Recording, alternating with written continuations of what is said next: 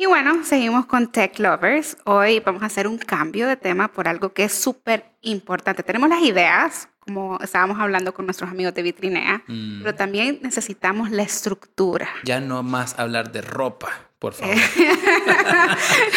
no, yo seguramente voy a irme a Vitrinea a ver algo despacito. Pero bueno, algo importante, la estructura de dónde vamos a desarrollar nuestras ideas, dónde se van a almacenar. Muchas veces eh, pensamos que, pues, de dónde está, a, dónde me- se ubican esas ideas, a dónde se alojan, a dónde se guardan.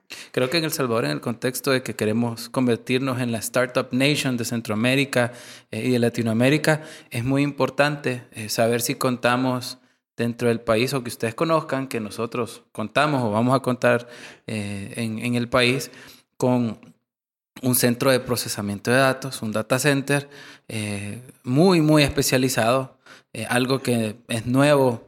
eh, de- creo que nosotros lo adelantamos en el programa. Lo- ante- en- en hablamos el de programa Data anterior. Trust en la- Hablamos en de el Data Trust episodio como uno de los pasado. hitos de los últimos cinco años. eh, Exacto. y en ese contexto, Hoy nos acompaña René Ramos, gerente general de Altius Tech Park. Eh, bienvenido. Gracias, muchas gracias. Gracias por la invitación. Realmente estamos acá porque creemos en El Salvador y sobre todo creemos en que tenemos la capacidad como país de desarrollar un ecosistema tecnológico. Habiendo dicho eso, es, lo que queremos es eso, ¿no? Por medio de un parque tecnológico, en este caso Altius Tech Park, es crear este ecosistema que permita a muchas empresas a venir a alojarse en el país, aprovechar de las grandes bondades de muchas de las leyes que tenemos, de las anteriores y las más nuevas, que estoy seguro que han ido escuchando cómo se han ido promoviendo estas nuevas leyes, que han permitido o que van a permitir sobre todo mucha inversión nueva y también al mismo tiempo preguntar, ¿y a dónde se van a ir? ¿A dónde se van a alojar? ¿A dónde van a estar? Entonces, nuestro objetivo aquí con Altius Tech Park es hacer un parque tecnológico de ocho edificios donde estas empresas puedan venirse a albergar. Ahora bien, siempre nos preguntamos, bueno, ¿y cómo vamos a hacer esto? Y siempre Ujú. se necesita un ancla, ¿no? Siempre dice, bueno, ¿y cómo a creer que, que- quién dice que iba a ser un parque tecnológico y cómo lo van a, a demostrar? Y bueno, esto es lo que nos llevó al desarrollo de Data Trust. Data Trust es el primer data center certificado Tier 3 comercial en El Salvador. Ok, para, para todos los que eh, no se imaginan lo importante que es esto, Sí, súper Eh, importante. es, es como que si usted fuera a un centro comercial eh, y no hubiera ninguna tienda que me interesara, como por ejemplo, no hay ningún supermercado. Los, los parques de servicios tecnológicos, eh, según, según la ley o, o según el mercado, pues tienen que tener algún tipo de, de- de- enganche, algún tipo de facilidad para que yo pueda irme a instalar. Eh, es decir, eh, si yo tengo mi tiendita en el centro comercial, pues mis empleados tienen que comer eh, y se van a un food court.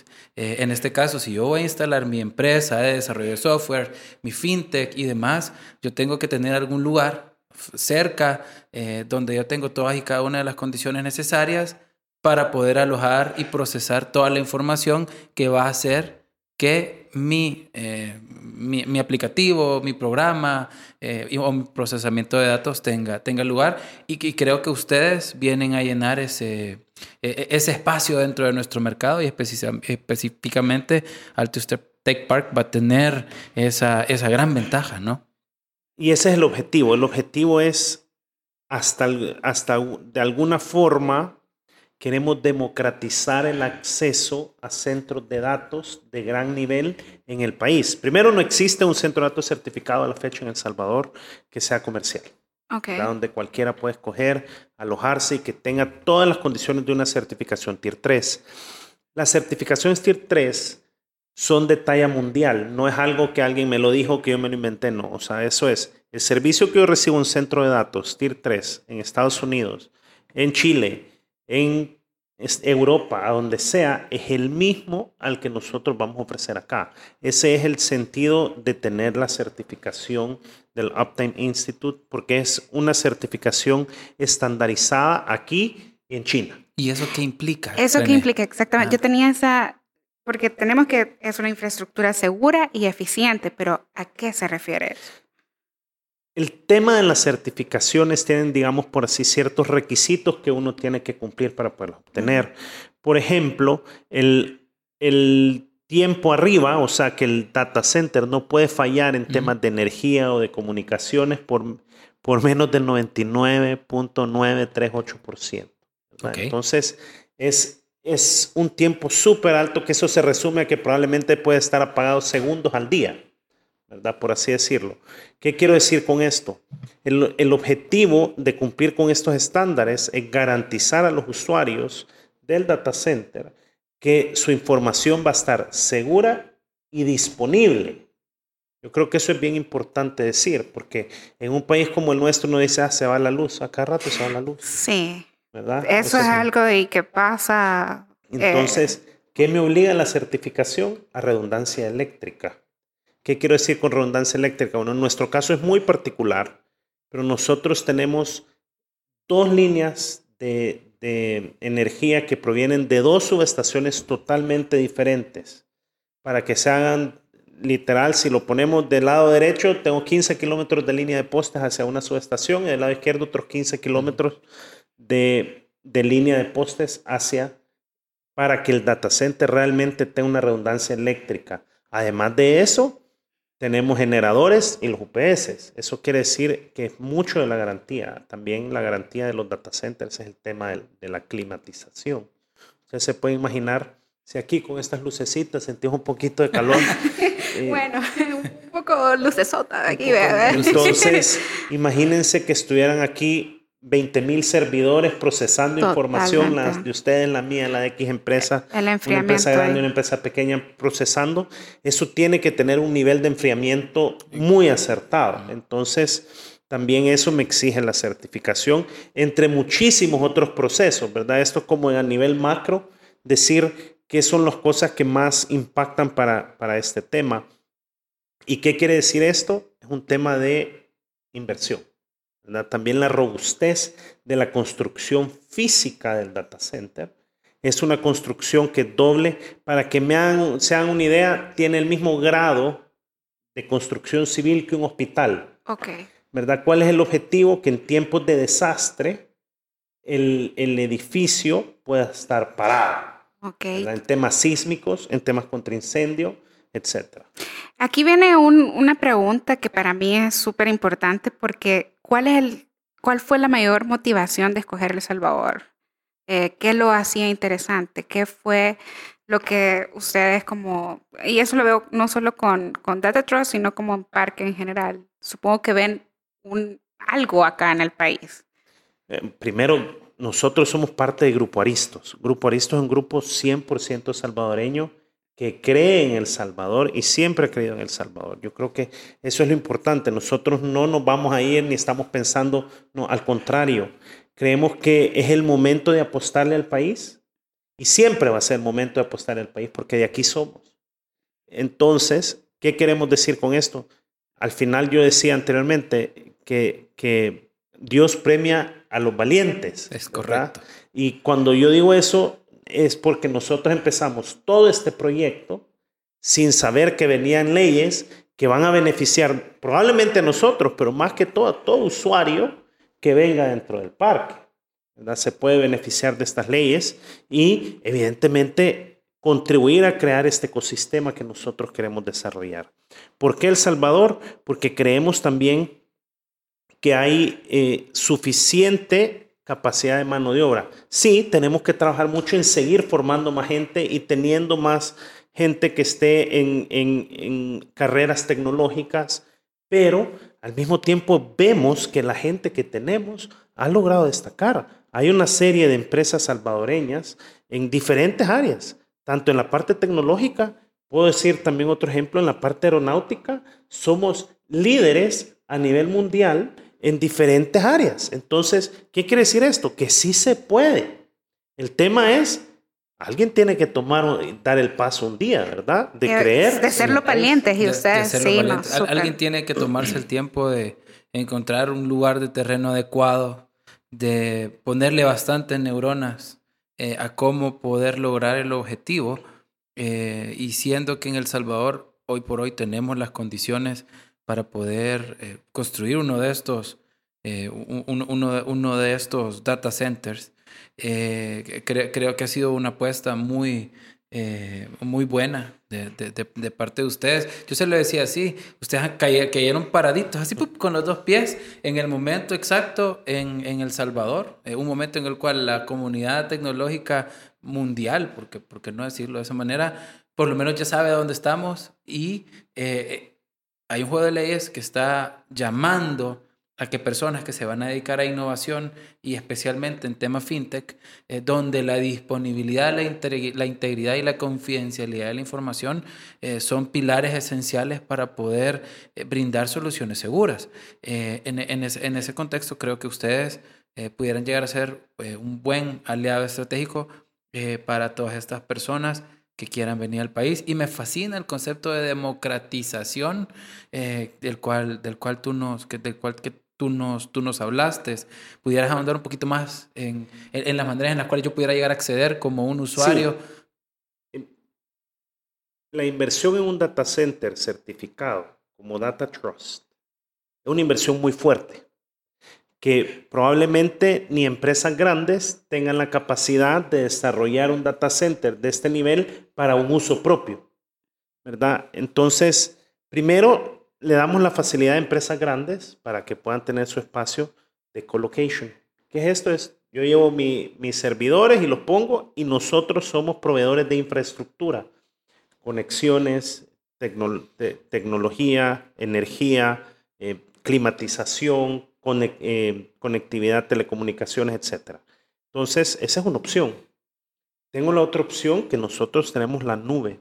Siempre hablamos de que la nube, la nube, todo el mundo piensa en que todo tiene que estar fuera. Esta nube va a estar aquí físicamente en El Salvador, dentro de nuestro data Eso es súper importante porque de eso hemos hablado en otras ocasiones y yo he tenido también algún tipo de situación en que tenemos que acudir en horarios diferentes con gente que no habla nuestro idioma, que tampoco hablan el idioma inglés de manera nativa y que cuesta. Eh, y tener esa cercanía y esa calidez eh, y sobre todo saber a dónde está físicamente tu información es importante. Eso es el gran diferenciador. En tema del servicio, podríamos decir que un servicio muy parecido, ¿verdad? Lo que te ofrezca cualquier nube fuera del país. ¿Qué es la diferencia? Es el factor persona a persona. Es el factor donde tú vas a saber quién te vendió el servicio, se da la vuelta y sabes a dónde está colocado físicamente, puedes entender eh, cómo es cómo es esa nube, dónde físicamente es, porque mucha gente yo veo que uno le habla a la nube y mis papás miran al cielo. Sí, totalmente. ¿Verdad? Pero en el fondo es un lugar físico.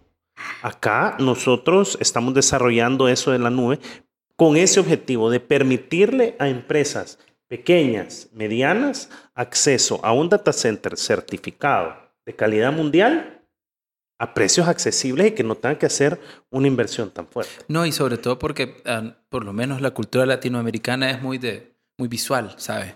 Eh, quiero ver a dónde físicamente está el vendedor que me atendió. Eh, quiero visitar las instalaciones del lugar a donde va a estar resguardada mi, mi información. Y esa es una posibilidad que ahora ustedes le van a, obviamente con los resguardos suficientes, por lo menos vamos a saber no te lo he preguntado, ¿a dónde está, a dónde está el, el, eh, parque tecnológico? Hubiéramos comenzado por ahí. Creo que eso es una buena pregunta. Y te voy a, te voy a responder.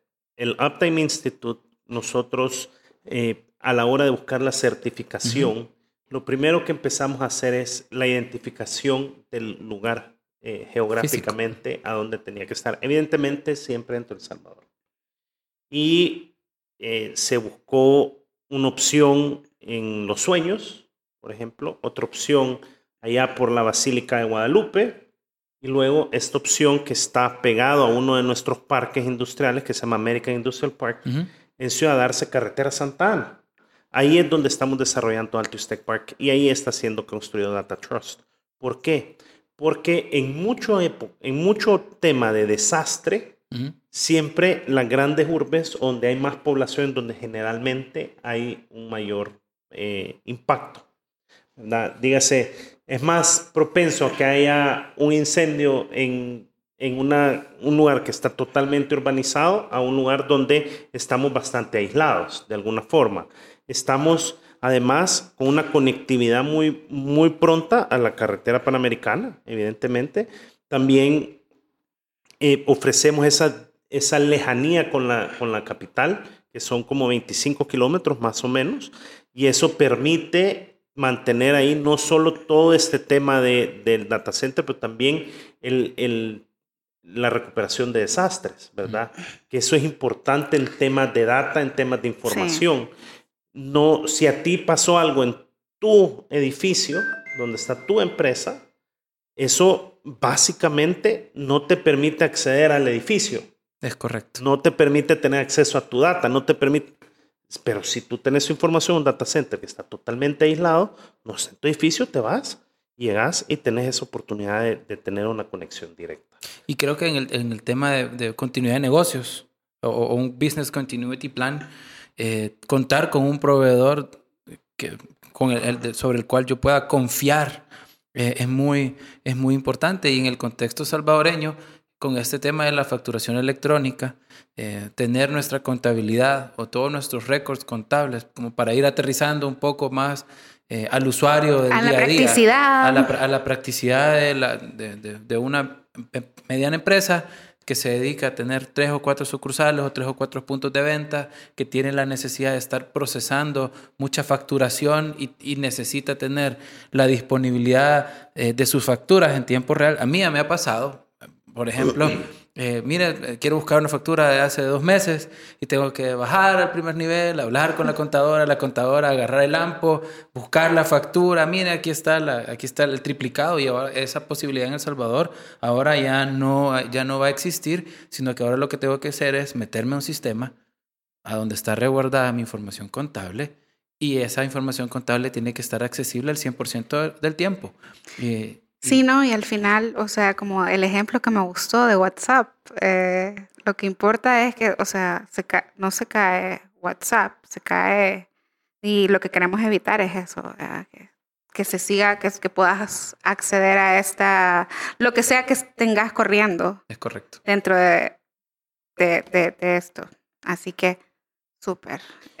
Yo creo que sí me gustaría como dar un, un, un, panorama sobre algo que tú estabas mencionando, el tema de la facturación y demás.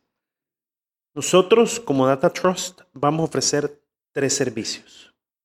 Cuatro. Colocation, que es yo agarro mis servidores y, y voy y los pongo ahí. Rack. Nube pública, yo agarro un espacio dentro de tu nube uh -huh. y ahí me alojo. Uh -huh. Y la nube privada es una nube propia, o sea, que me la hacen a mi medida. Con enlaces VPN directos, punto a punto. punto, a punto. ¿Verdad? ¿Qué es, la, ¿Qué es el beneficio de esto? En una nube pública, por ejemplo. Tú decías una pequeña empresa, una mediana empresa con tres, cuatro sucursales, procesando información. Yo ahora, como en el celular, yo tengo para almacenar X cantidad de gigas. Si quiero más, le tengo que pagar tengo que pagar. al mes, tengo que pagar lo que sea, quiero llegar.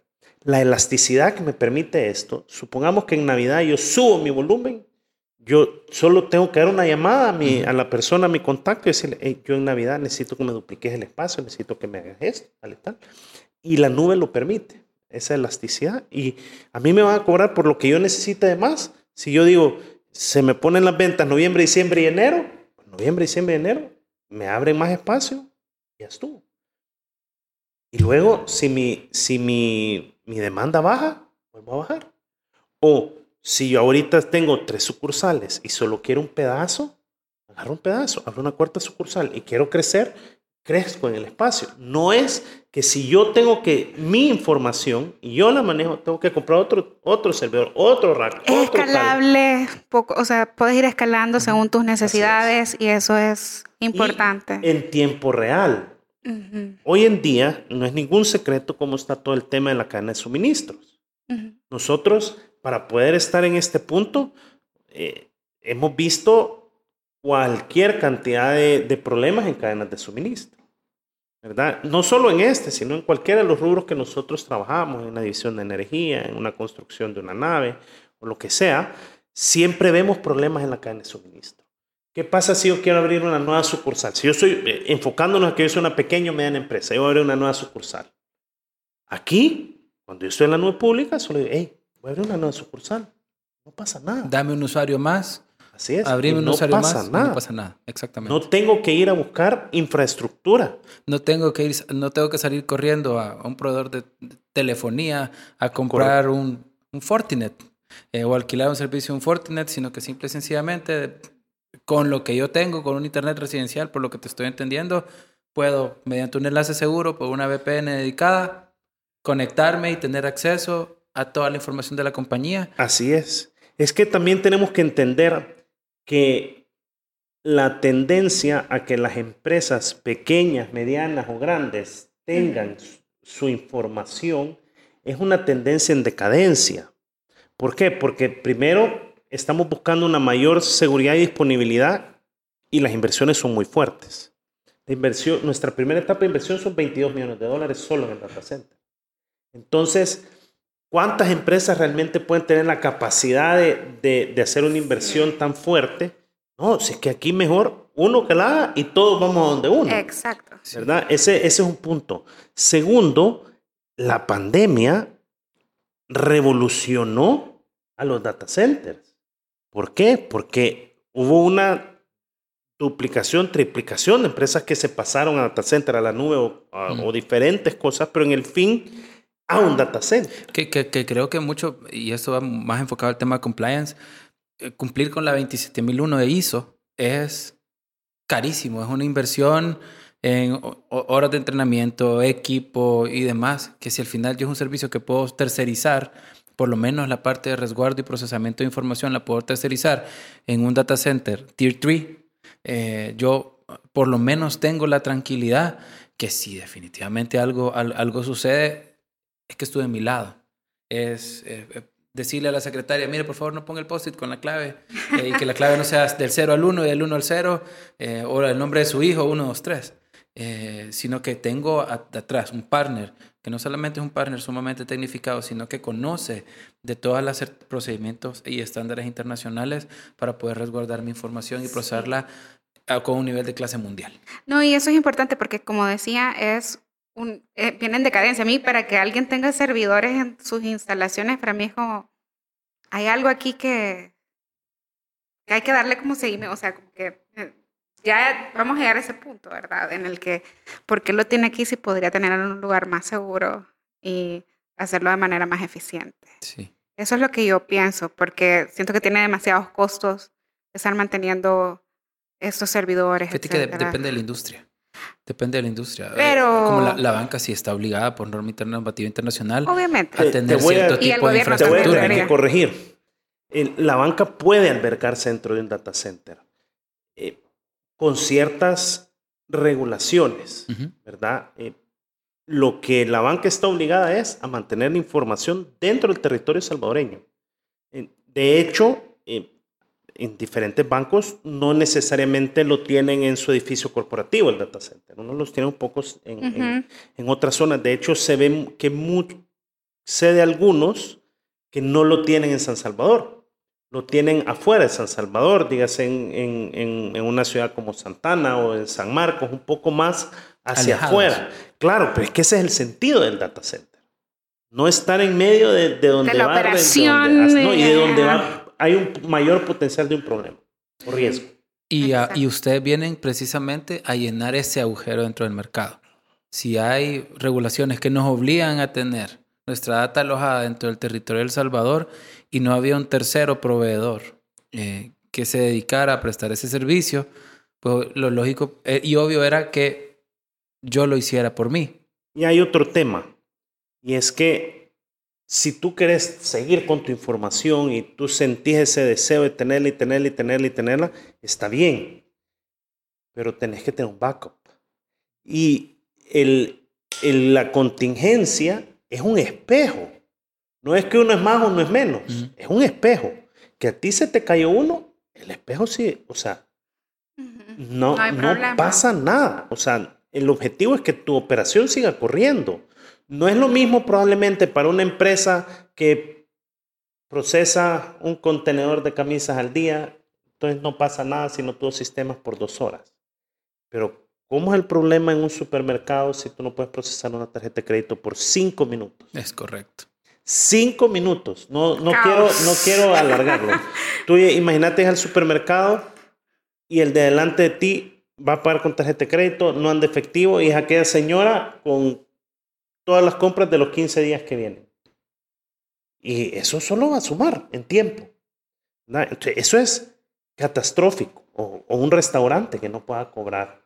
O sea, o que se le no se pueda consultar información o que no se pueda. Así es, no pueda una empresa de procesamiento no puede acceder a su sistema, ya sea que, SAP o el que sí, que dicho sea de paso, con, con, todo este tema de la implementación de Bitcoin como moneda de uso, de uso legal, al principio era un, hasta cierto punto sigue siendo un cruzar los dedos, dependiendo de la billetera que uno tenga, y si está corriendo en un no Lightning o si está, o, si está haciendo una transacción on-chain.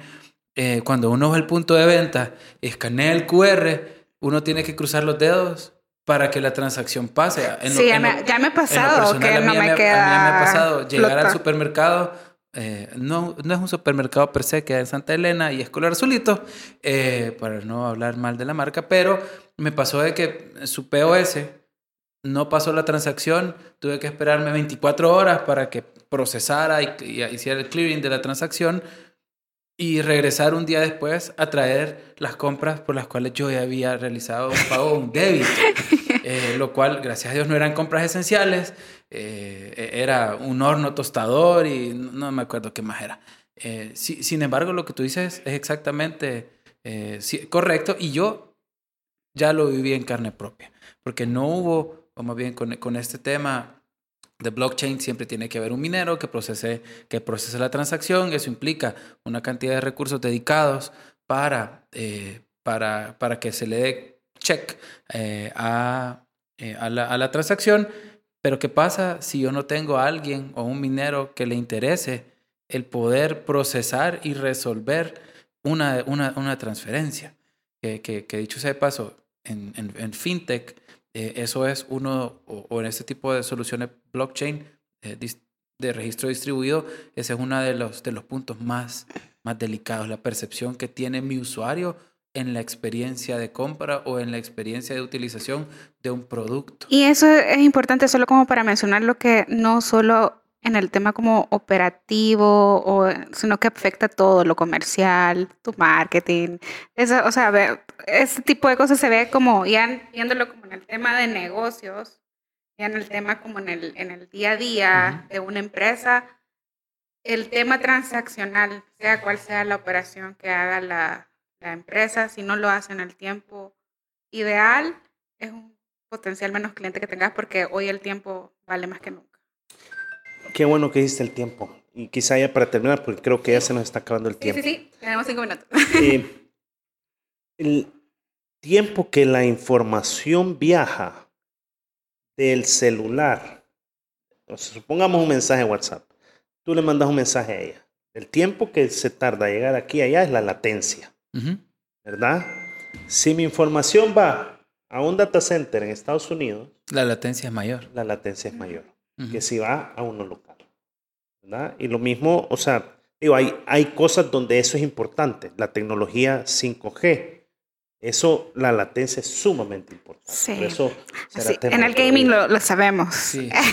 Todos los que hemos sufrido porque se congela la pantalla cuando estamos jugando Call of Duty, hemos sufrido lo que es mala latencia dentro de nuestras conexiones. aplica también en eso. Con mayor importancia, ¿verdad? Con, mayor importancia, sí. ok, buenísimo. René, nos ha gustado conocer de este proyecto. Creo que amerita un programa extendido para conocer todo lo que ustedes desean eh, construir. Eh, queremos ser parte de esto, ¿verdad? Eh, sabemos que muchas empresas de tecnología en diferentes áreas, el tema de innovación también, y esto que ahora vamos a tener ya nuestros propios racks comerciales en el país, a los cuales podemos acceder desde, supongo que una pequeña, mediana empresa hasta un banco o el gobierno. Es un avance bastante importante y considerable, eso número uno. Y dos, el hecho, me encantó eso de, de valientes, haber eh, decidido, no solo con Data Trust, sino que todo el parque, ¿verdad? Hace años todavía 2014, 13, eh, era algo que quizás no, no esperábamos, pero me encanta ver en El Salvador que el tema de tecnología está creciendo y esperamos que más empresas se vayan a, sumar a este espacio. Al rato pasamos las oficinas de Teclovers acá. Ah, sí, pues sí, para tener el ecosistema, estar dentro del ecosistema.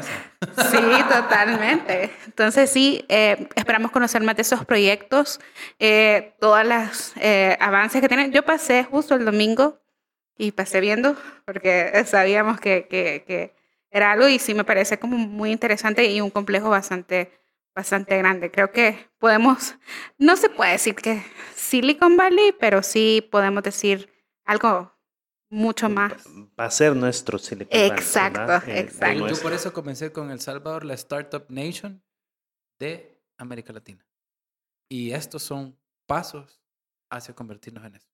No, y sin duda la próxima conversación, si Dios quiere, la podemos tener en la en el, en el data center, en las construcciones. Buenísimo. Esperamos tener esos avances. y bueno, solo por si alguien quiere sumarse a, o tener más información detallada para ser de los primeros, ¿a dónde pueden pedir? Eh, sí, lo pueden hacer datatrust.sv. Okay. Ahí está para que puedan contactarnos y cualquier cosa. Perfecto. Igual todas las, todas las redes son datatrust.sv. Perfecto. Bueno, muchas gracias y un gustazo. Muchas gracias. Gracias.